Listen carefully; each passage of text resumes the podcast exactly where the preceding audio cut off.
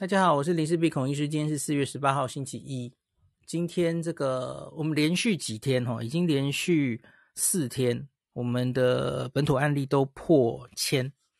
那从上礼拜五开始啊，五六日啊，这三天大概都是一千二左右了哈。台面上数字是平的，那今天是一三九零，又往上哦。你初看这个数字，可能觉得诶没怎么往上嘿。那可是我去查了他的每天我们做了多少 PCR，那我我念这最近四天上千以来的 PCR 的检验数给大家听啊，五万零四百八十三，五万五千一百六十三，然后变低了哈，星期六变成四哎不是星期六哦，星期六四万两千三百一十，那昨天就只做了三万五哈。三万五五千六百多少？所以你看哦，这两天虽然这个做的 PCR 的案例数是变少的，特别是昨天哦，只有三万五。那可是昨天反而是确诊数是最高的，一千三百九十。所以只以昨天的单日，你你自己可以除除看嘛，哦，三万五千个，然后其中一千三百多是阳性。这个阳性率其实已经三了，对吧？已经超过三了哦。那前几天除一除，其实也是二到三之间哦。所以，假如说我们这个七日平均 PCR 阳性率哈，这几天其实有在慢慢在往上升哦。在前一周大概都是在一左右，那这几天开始会上二，然后昨天甚至是三哦。所以，那可是我们其实。你可以看到，其实这就是两两个讯号嘛，一个就是相对相对你这个检测有一点，呃，其实还是充足了哦，只是没有之前这么有余裕了，就是很明显社区中感染的人应该是增多了，这是完全没有人会怀疑的哦。那所以呢，呃，相信多半的人都是预估接下来案例还是会一直往上的哦。那那来看重中之重的那张粉红色哈，有没有在粉红色呢？那今年一月以来到现在哈，本土案例已经破万了哦，应该多半都是 Omicron，一万零一百五十五例哈。那这其中轻症无症状是一万零一百零八例，占了九十九点五四 percent，都落在粉红色这一格哈。那今天的中重症呢？轻症一人，那现在累计中症是四十四个人，重症是三个人。好、哦，重症其实就是原本报了两例，然后加上礼拜六报的那位两岁男童哦，所以总共三例哦。这个占零点零三 percent，万分之三了哦。那中症四十四例，占了零点四三 percent 哦。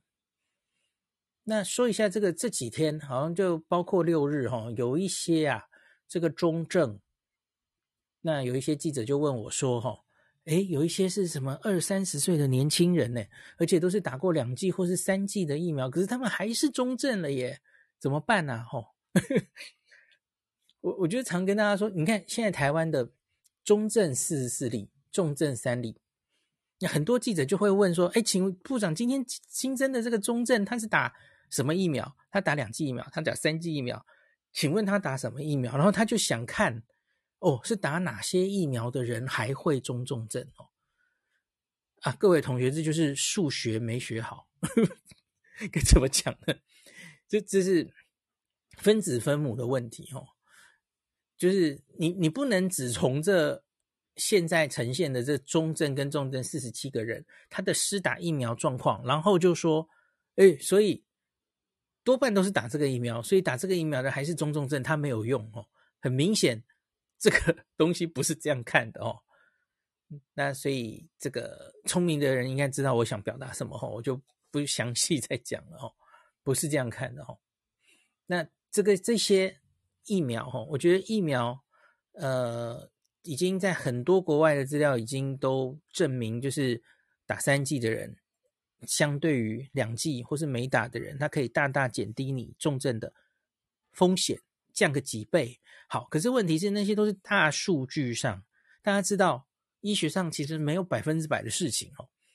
相对这两群人，然后累积到非常大的数字之后，我们可以看到公卫上，哦，国家的这个整体这个感染控制上面，哦，打疫苗是有有好处的。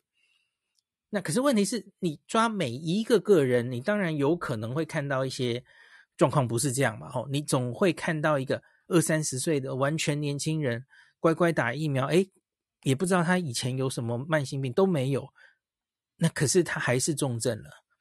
当然你会找到这样的案例，可是这些其实就是它降低你的风险，可是不代表风险会降成零啊。那我们其实对于人的身体、人的免疫力，其实还有太多不了解的地方哦。所以不是说什么二十二十岁的人打了三剂疫苗，他就一定不会重症。医学不是这样百分之百的嘛。哦，好，那今天还有一个比较重要的东西是。那个指挥中心修订了哦，是四月十六号有开专家咨询会议来决议的哦。我们对于这个无症状或轻症确诊者隔解除隔离的条件稍有放宽哦。那他说，这个无症状或症状缓解之后，你只要符合以上哦以下三个状况之一，你就可以解除隔离了哦。那并进行七天的自主健康管理，好，包括什么呢？第一个，假如是距发病或是裁剪日无症状感染者的话，看裁剪日嘛，哈，距发病第四天之内追踪两次快筛，或是 PCR 已经阴性了，哈，诶，这样就已经可以了，哈，可以用快筛取代 PCR 了，哈，两次快筛阴性就可以解隔了，哈。好，再来第二个条件是，距发病已经五到九天之内的话，那就只要追踪一次快筛就好了哦，或是 PCR 阴性。这个 PCR 阴性的意思是 CT 值大于等于三十哦。那所以它其实我们原来是比较依靠 PCR 了哦，现在就变成快筛阴，其实也可以让你解隔了，是这个意思的吼。这个其实也 make sense，因为快筛其实就是病毒量高的时候你才测得到嘛吼。好，那最后一个就是这个大概是也是一个改改变哦。距发病已经十天的话，不用裁剪就直接解隔哦。我们以前应该还是要卡一个，就是要要 PCR 阴性吧？哦，那可是现在就不用了哦。对，这算是一大进步了哦。那为什么要定这样子的解隔条件？当然就是希望这些确诊者可以早日。回到家里去嘛，哦没有传染力就回到家里去，这一定是未来的大方向了哦。我昨天其实就有跟大家讲过嘛，叫呃，应该是今天早上的脸书，我就跟大家说，既然轻症这么多哈，那对轻症要有效管理，有效管理，你你现在已经不是清零的思维，你不需要把它关到十天，然后让它绝对不能传出去。你你只要有效，有效是什么意思？在它传染力最高的时候，不要出去传染给别人，这样也就够了嘛。所以我个人其实觉得，最后的方向啦，一定会往更比较短的隔离期去哦。然后可能会大量的依赖用快筛取代 PCR。很多国家其实就已经五天，新加坡甚至三天嘛，哦，这其实都有在都有在看的了哦。那。它有个但书啊，以上这些快筛啊，需要由医事人员来执行。哇，要医师人员帮你做快筛才行，不能用居家快筛。哇哇，然后他说，居家照护的确诊者不适用条件一跟二，所以等于目前呐、我觉得可惜了哦。居家照护的这一块呢，那还是要隔到十天，是这个意思哦。可是十天他就不用再做一次快筛了哦，请注意，这个其实也是一个变化哦。记不记得我们原来说居家快筛十天的时候解隔还需要再一次快筛阴哦，这个也拿掉了。对，这总总就是一种进步了哈，有在 有在滚动式调整哦。所以你记不记得那时候有说，假如有些人是还是会伪阳性，那只好安排再去做 PCR 哦。什么做防疫计程车去做 PCR，好，现在就没有那么麻烦了，因为总之就是十天你就可以解隔了，不用再做一次快筛哦，这是一个进步了哦。好，所以就是今天的一个政策改变，我相信以后可能还会继续变了哈。那那罗富今天其实也有说明为什么这样做的那个理由，有一些研究的基础。因为因为我其实这几天就缠着罗富问了，我们有没有在考虑哈，把这个诶解隔哈，用这个 PCR，呃，对不起，用快筛来解隔。然后我今天早上有说啊，我觉得其实那种框列者的第一套 PCR，我觉得好像也不一定一定要。用 PCR 为何不能用快筛来解决？哦，好，OK，至少有在往前了哦。有，那俄父有给我一个说，他们考虑解除隔离治疗条件的一些国际的做法哦。那他们考虑是这个，其实我也跟大家分享过，美国哦，美国就是症状缓解，退烧至少是二十四小时，发病后五天就好了。根本也不用再做快筛，直接就是抓五天哦。那英国一样五天，只是五六日各做，第五、第六天各做一次抗原快筛，都阴性就可以提早出来。那不然还是十天哦。好，加拿大安大略哦，那他是在家自我隔离到症状缓解至少二十四小时，而且退烧。然后我觉得这个是我我比较。觉得可以施行的哦，因为这个完整施打疫苗者或是没施打疫苗者做法不一样哦。加拿大是完整施打基础记者，那就发病后五天隔离五天就好了哈，又是五天。可是未完整施打疫苗者，那就要到十天哦。那澳洲昆士兰是在家自我隔离到发病后七天，哦，他是抓七天。那新加坡，我我最近已经讲过好几次，我就不重复了哈。就是三天，然后就开始自己验阴性的这这一套事情了哈。所以各国其实做法都不一样，可是缩短是很多国家都在缩短的哈。那另外有两个研究哈，那有一个研究就是我跟大家分享的，就是指挥中心这一次这一次做这个呃决定哦。就是那个美国 NBA 的研究哈，大家记不记得我跟大家报告过哦？那他就，诶，这个好像后续这不是我念的那一篇了耶，因为我那个时候好像多半的是 Delta 吧？哦，诶，这一篇罗富富的这一篇好像预印本，这个是后续追踪的哦。那我明天可以再分享给大家哈。他说美国 NBA 的这个健康监测计划哈，是从去年七月五号。到今年一月十号哦，那已经是我念的那篇后续的追踪哦。那他说，其中有九十七例是疑似奥密克戎，或是确定的奥密克戎的变异株。那他看他这个传染期，就是他的 CT 值病毒量小于三十的比例哈。那在大概第五到七天的时候哦。检测 CD 值小于三十的比例依序为，就是病毒量还是高到三十以下，这病毒量高嘛？那五到七天分别为五十 percent、二十三点八 percent 及十五 percent。所以你看，它其实五天大概还有一半嘛，吼。可是六天以后，第六天以后，这个病毒量就大幅下降了，哦。这是 Omicron 的资料哦。那这个是。我刚刚说的这个是常规健康检测的检体哦，阳性个案。那假如是因症或接触史而去采检的阳性个案的话，哦，那他第五到七天采检这个，呃，五到七天刚跟刚刚一样，CT 值小于三十的比例依序是三十九点四、三十三点八、二十二点七，哦，那就更低了哦。好，这是 NBA 球员的研究。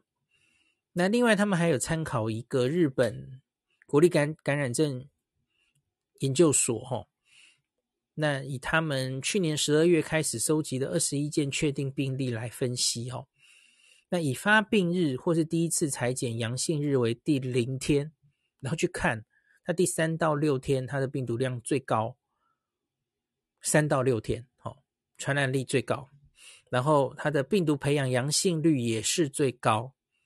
那可是，假如往后到七到九天的话，那就剩下十一点一 percent 哈。三到六天的时候，大概是呃细菌培养是一半可以培养出来，哦，那 PCR 这个病毒量最高大概是八成，那可是七到九天之后，那个可以培养出来阳性的几率就只剩下十一 percent 哦。好，所以看起来这个三到六天最高，七到九以后大幅下降，十到十三就更低了哦。十到十三完全培养不出活的病毒哦。十天之后，当然这是一个十九人的很小的研究哦。哎，呃，对不起，二十一个人的很小的研究了哦。可是跟我们之前理解的原本的一些病毒哦，我们很早就说发病后十天以后啊。虽然你 PCR 还是验得到，可是几乎没有活病毒了哈。看起来 Omicron 在日本的这个小型的资料看起来也是如此哦，所以有一点 Omicron 好像来得快去得快的感觉哦，所以它的隔离期也许是可以进一步缩减的哦。所以这是参考了国外的做法，还有美国，感谢美国 NBA 的研究，季后赛打得如火如荼，大家可以看，然后还有。这个日本的研究，哈，那罗富提供给我，这是他们做这次政策修订的参考，哈。好，那国内的疫情，我觉得就是，我觉得现在就是案例开始变多的时候了，哈。那我觉得很明显，有一些人开始真的看着每天都破千，有一些紧张，哈。我觉得明显，我的我的同温层啊，我不知道你们的同温层怎么样，哈。相对开始会比较紧张了吼，所以我觉得这可能对人们的呃行为也会有所改变。所以我今天有准备在有话好说，原本要讲吼，因为信聪指定说他想听这个，我们跟台湾跟这个邻近几个国家吼，香港、韩国、新加坡。相比吼，这几个同学可以给我们哪些启示吼？所以我今天原本准备了一些内容，就是看这几个国家它指数型上升的那个 pattern 哈，有有什么不同哈？那台湾可以从中学到什么样的教训？好，那这个我大概明天有空再跟大家讲。那可是这个哈，这个大概明天晚上有话好说会讲。那可是我可以先跟大家讲一个哈，我就去抓这几个国家。的那个每日确诊人数的那个图嘛，哦，那假如跟这个几个国家比的话，哦，台湾现在根本是躺平在地上的，哦，那个漏那个规模完全不一样，哦，所以你看了那个才知道，这才叫指数型上升啊，吼，我们其实根本还没指数型上升。假如你这个小巫见大巫，你跟我刚刚讲的这几个国家 校正过人口之后，哦，他们那个坐电梯拔起来那个速度，哦。跟我们差太远了哦，所以其实台湾根本还没指数型上升，然后现在 PCR 阳性率大概就二三哦，这些国家到真的指数型上升的时候，PCR 阳性率哪那么客气哦？但马上给你冲到十、三十、四十都可能哦。好，所以其实真的考验搞不好还在后面哦。我们现在三号还是有一定程度把它压住的，这是没有错的哦。这个不叫指数型上升啦，嘿，好，那就是希望大家还是一样，然后大家知道我们现在的防疫的策略，哈，其实就是呃，尽量还是希望压平曲线嘛，哈，压平曲线其实都是为了抢时间，希望疫苗可以打得更好嘛，吼，这几天其实看到疫苗的打气很明显又起来了，哦，好像昨天又打了破十万吧，哦，对，这是很。